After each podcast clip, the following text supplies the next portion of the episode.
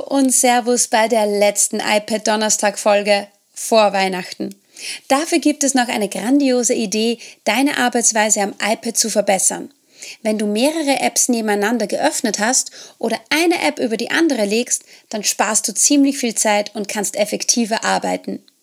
Stefan arbeitet mit Verlinkungen und zeigt dir, wie man ein Quiz in der App Keynote erstellt. So können die Kids in ihrem eigenen Tempo arbeiten.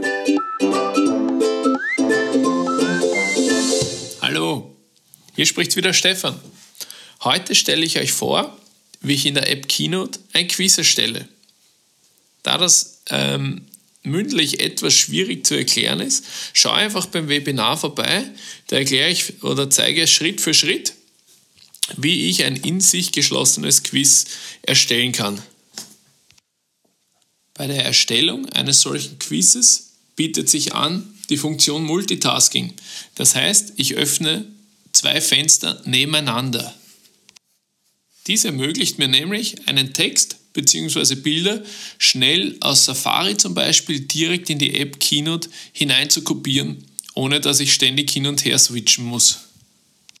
In dem jetzigen Beispiel nehme ich als Grundlage einen Sachtext, den die Kinder im Vorfeld lesen dürfen. Ich erstelle Ihnen zu diesem Sachtext passend ein Quiz in Keynote. Ziel ist es, dass die Kinder die Fragen, die ich ihnen in Form unter anderem von Audioaufnahmen ähm, einfüge, zu beantworten. Sie müssen dabei die richtige Antwort andrücken. Ich erstelle also in Keynote einen Button. Wenn Sie die richtige Antwort andrücken, gelangen Sie auf die nächste Folie. Sollten Sie die falsche Antwort wählen, dann kommen Sie auf eine sogenannte Falschfolie oder eine Folie, wo steht, ähm, dass die Frage falsch beantwortet wurde. Das Kind muss nun die Frage noch einmal wiederholen, bis es die richtige Antwort andrückt. So klicken sich dann die Schülerinnen und Schüler von Frage zu Frage, bis sie am Ende der Präsentation angelangt sind. Dort wartet im besten Fall eine wertschätzende Schlussfolie, die sie für das Bestehen des Quizzes lobt. Im Zuge dieser Aufgabe dürfen die Kinder dann selbst so ein Quiz erstellen. Das heißt, ich zeige ihnen oft auch in meinen Deutschstunden, wie man so etwas macht, wie man Verlinkungen macht, wie man eine geschlossene Präsentation erstellt, wie man Bilder im Multitasking einfügt und so weiter. Auch Audioaufnahmen sind immer wieder ein Teil davon. Die trainieren nämlich ihr Hörverständnis und wenn die Kinder selbst Fragen formulieren müssen und sie aufnehmen müssen, hilft ihnen das oft bei der Aussprache.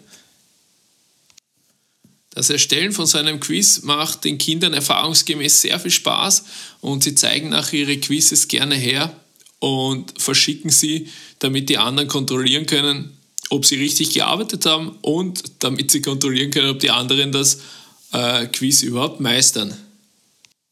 So eine Sequenz ist also für alle spaßig und wenn du mehr wissen willst, schau beim Webinar vorbei. Bis dahin, tschüss! Klaus visualisiert Brüche mit Streifen oder Kreisen. Per Drag and Drop zieht er dann die erstellten Screenshots in eine andere App. Hallo, mein Name ist Klaus Katzelberger von der Mittelschule Mittelweierburg in Hart am Bodensee. Heute möchte ich euch ein bisschen etwas darüber erzählen, wie eure Schülerinnen und Schüler mit dem iPad ganz einfach Brüche visualisieren können. Wir alle kennen das Problem. Wenn die Schülerinnen und Schüler Brüche darstellen sollen, dann wird das Ganze entweder recht unanschaulich oder es dauert ewig, bis die entsprechenden Zeichnungen an passender Stelle im Heft sind. Und jene Schülerinnen und Schüler, welche die Visualisierungen schnell und aussagekräftig anfertigen können, benötigen sie eigentlich gar nicht mehr. Technische Unterstützung beim eigenständigen Visualisieren von Brüchen durch die Lernenden ist also gefragt. Und genau das leistet eine App bzw. eine Web 2.0 Seite, welche von einer Non-Profit-Initiative in den USA zur Verfügung gestellt wird. apps.mathlearningcenter.org slash fractions heißt die Internetseite. Alternativ kann die App Fractions bei MLC vom IT-Betreuer eurer Schule auf die Geräte gepusht werden. Datenschutzrechtlich ist die App unbedenklich, obwohl sie in den USA angesiedelt ist. Sie verlangt nämlich keinerlei Authentifizierung oder Anmeldung. Die Ergebnisse werden einfach per Screenshot zur Weiterverarbeitung gespeichert. Die Arbeitsfläche ist zu Beginn komplett weiß. Mit den wenigen recht selbsterklärenden Funktionen am unteren Bildschirmrand lassen sich Brüche in Form von Streifen oder Kreisen erstellen. Es wird nach der Einteilung gefragt und man kann dann nach Belieben die Bruchstücke durch Antippen einfärben. Textfelder und mathematische Zeichen können zusätzlich eingefügt werden. Ich verwende die App zum Veranschaulichen des Gleichnamigmachens, zum Verwandeln von unechten Brüchen in gemischte Zahlen und zum Addieren bzw. Subtrahieren von Brüchen. Gerade lernschwächere Schülerinnen und Schüler kann dieses Tool eine große Hilfe sein. Die in der App erstellten Darstellungen speichern die Schülerinnen und Schüler per Screenshot und verwenden sie, um entweder in Pages Infoseiten zu gestalten oder aber mit Hilfe der Präsentationssoftware Keynote sehr einfach zu erstellende Erklärvideos anzufertigen. Wie das geht, das demonstriere ich gern im dazu passenden Webinar am kommenden Dienstag. Viel Spaß mit dem iPad im Unterricht. Bis bald, euer Klaus. Patrick stellt dir unterschiedliche Möglichkeiten vor, wie zum Beispiel die Korrektur von Hausübungen, bei der er sich einfach die Lösung daneben anzeigen lässt. Herzlich willkommen zu Englisch mit dem iPad. Mein Name ist Patrick Dahlhammer und ich unterrichte in der NMS Keniongasse. Heute beschäftigen wir uns mit dem Multitasking des iPads für den Englischunterricht. Was bedeutet Multitasking? Multitasking bedeutet, ich kann zwei Apps nebeneinander ausführen. Entweder mit Splitscreen oder eine App über der anderen als Floating App. Floating bedeutet, die App schwebt über der anderen in einem kleineren Fenster. Wie wechsle ich jetzt in den Splitscreen? Nun, ich mache jetzt mal als Beispiel die App Numbers auf wenn ich jetzt mit einer Fingergeste vom unteren Bildschirmrand nach oben wische, dann wird mir das Dock angezeigt. Jetzt kann ich jede beliebige App, in unserem Fall Safari, neben Numbers oder über Numbers ziehen. Je nachdem, wo wir die App hinziehen, erscheint sie uns nun als Splitscreen-App oder als Floating-App. Der Splitscreen ist in der Mitte durch einen schwarzen Balken geteilt.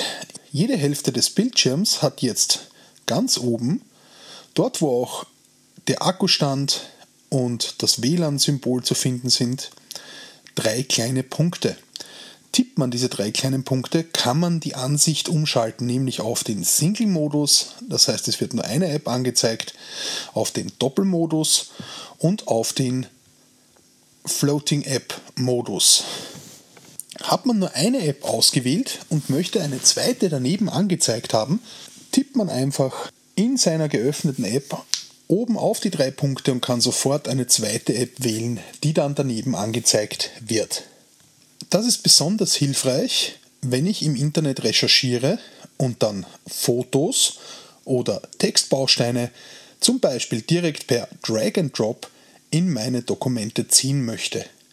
Auch wenn ich mir Notizen zum Beispiel zu einem englischen Video machen möchte, ist diese Funktion äußerst hilfreich. Für mich als Lehrer ist es außerdem interessant, wenn ich Arbeiten von Schülern korrigieren möchte, denn ich kann mir hier nebenbei die Lösung hinlegen. Selbstverständlich ist es auch möglich, zweimal dieselbe App, aber verschiedene Dateien nebeneinander auszuführen. Das bedeutet, ich kann auch zwei Fenster von Pages oder Numbers nebeneinander betreiben. Vorsicht, nicht jede App kann in den Split-Screen-Modus getragen werden. Manche Apps können nur als Overlay verwendet werden und manche Apps eignen sich gar nicht dafür. Außerdem ist Splitscreen äußerst praktisch, wenn ich über ein Apple TV präsentiere. Wenn ich nämlich im Splitscreen-Modus bin und ich öffne eine zweite App, wird nur die erste auf dem Beamer übertragen. So kann ich weiterhin mein Whiteboard betreiben und parallel dazu schon in einer zweiten App weitersehen oder ablesen, um den Kindern etwas zu erklären. Mit der ausgebauten Splitscreen-Funktion ist das iPad nun eigentlich ein vollwertiger Laptop. Mit dem geteilten Bildschirm optimieren sich einfach die Arbeitsabläufe am iPad. Und für alle Profis beim Multitasking, schau, ob du zusätzlich noch ein YouTube-Video abspielen kannst. Zum Abschluss gibt es noch eine kleine Challenge für die Weihnachtsferien. Spul zur letzten Idee von Patrick zurück und probiere die Splitscreen-Funktion im Präsentationsmodus aus. Kommenden Dienstag findet noch das Webinar zu dieser Folge statt und dann heißt es Tschüss, frohe Weihnachten und einen guten Rutsch ins Jahr 2022.